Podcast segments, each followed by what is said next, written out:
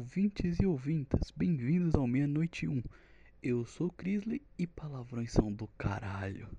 Tipo, minha mãe não gosta, né, que eu falo. Mas, tipo, eles demonstram cada sentimento. Porque, tipo, você bate o pé no o dedinho no, num hack, né? Você fala, caramba! Não tem o mesmo impacto de um caralho! Nossa, filha da. Tá, tá vendo?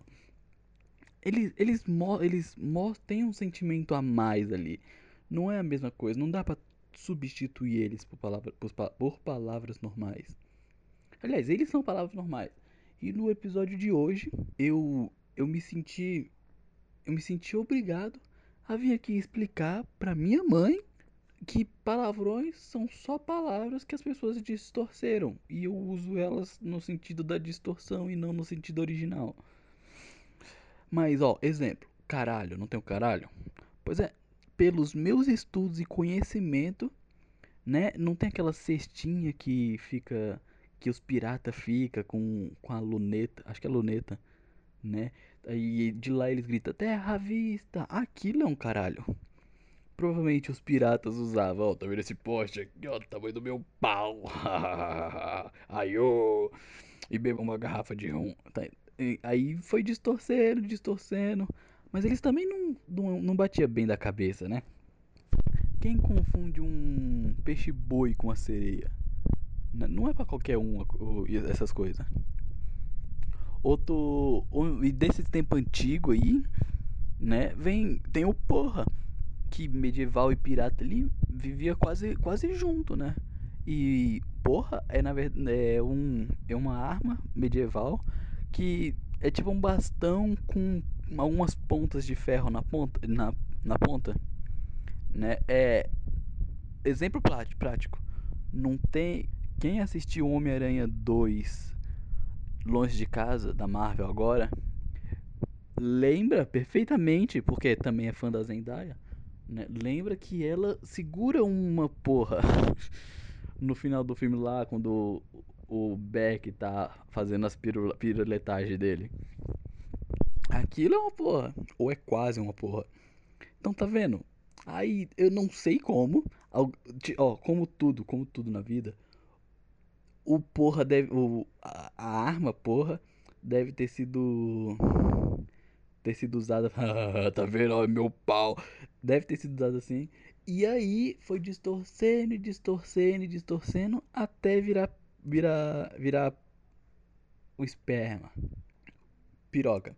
É claramente coisa de brasileiro europeu, que significa careca, sem cabelo.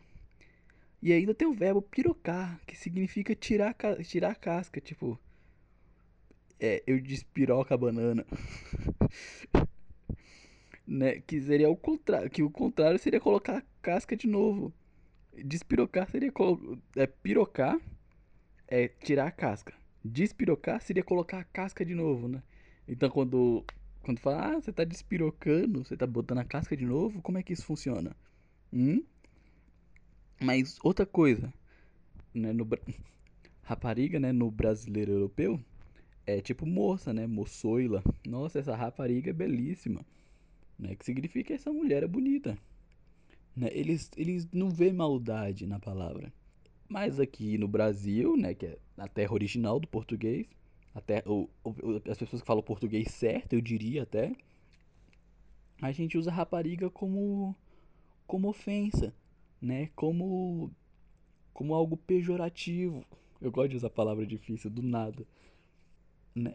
Mas o, o que o que é, o rapariga também pode significar puta.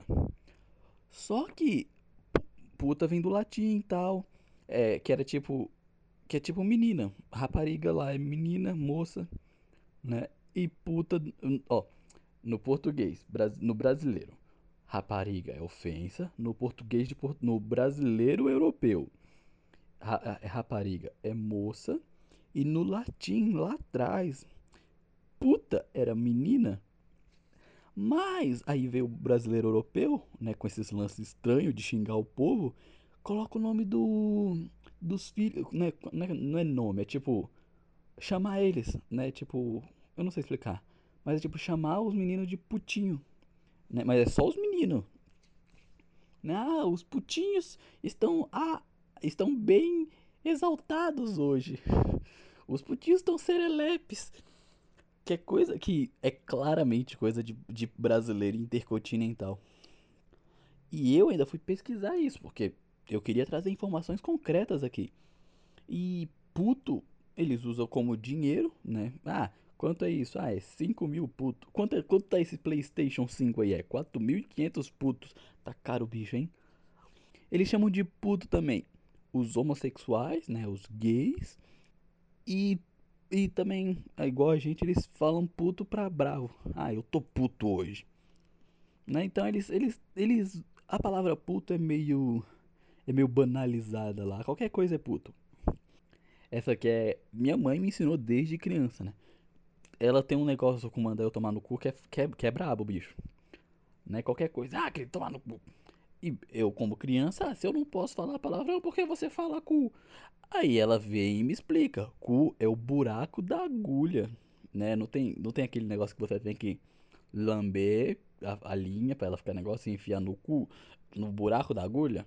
Pois é, em vez de falar buraco da agulha, que gasta muita saliva, é muito mais prático chamar de cu. Mas eu não sei como, como aquilo. Eu, é só um buraco. E anos de evolução de língua vira a bunda, o buraco da bunda. Eu, eu acho meio, meio estranho. É de fuder. Falando em fuder, fuder tem várias origens, né? Mas eu já tô parando de usar porque uma delas é vem do inglês que o fuck, né? Que, que é o único palavrão que Estados, que Estados Unidense sabe, né? É, é fuck. É, pra eles é tudo fuck, fuck, fuck, fuck, fuck, fuck, fucking, fucking e fuck, é só isso. O que a gente tem de palavrão pra eles é só fuck. Dá pra colocar uma lista assim pra estadunidense, fuck, significado em português. Caralho, tal, tal, tal, tal, tal, uh, essas coisas. Mas o, o foder do brasileiro veio do fuck, uma das alternativas. E também veio, pode ter vindo do sueco, que significa o do sueco, fuca, fuca, não sei falar, meu sueco tá enferrujado né, que significa empurrar, que esse dá para entender o porquê evoluiu para para fuder, né, eu diria. E, e como tudo também pode ter vindo do latim, o futuere, que o futuere. Eu acho que é assim, meu meu latim também nunca foi dos bons, né, que igual inglês é, um, é meio indecente, né? É, remete a manter relações adultas, digamos assim. E pra tu ver, foram anos e anos para essas, essas palavras mudarem de significado e todo mundo utilizar ela com os novos significados. E todo esse episódio foi para falar para você parar de tentar forçar o gênero neutro, filha de pute. Mentira, é. Eu, eu fui lendo as palavras e depois eu pensei nesse, nesse significado do episódio. Mas pode ser. Se você encarou assim, parabéns. Por favor, para. O que deu pra ver nessa pequena aulinha é que tudo se transforma se transforma. Essas palavras foram transformando, transformando, e hoje em dia elas podem facilmente estar no Aurélio, né, com esses significados. Então eu eu vou vou, mostrar, vou, vou deixar marcado aqui, hein? Eu, Crisley, acredito que a palavra golira e vrido podem sim entrar no Aurélio um dia. Rejeite a civilização, volte a ser mamaco. Tchau.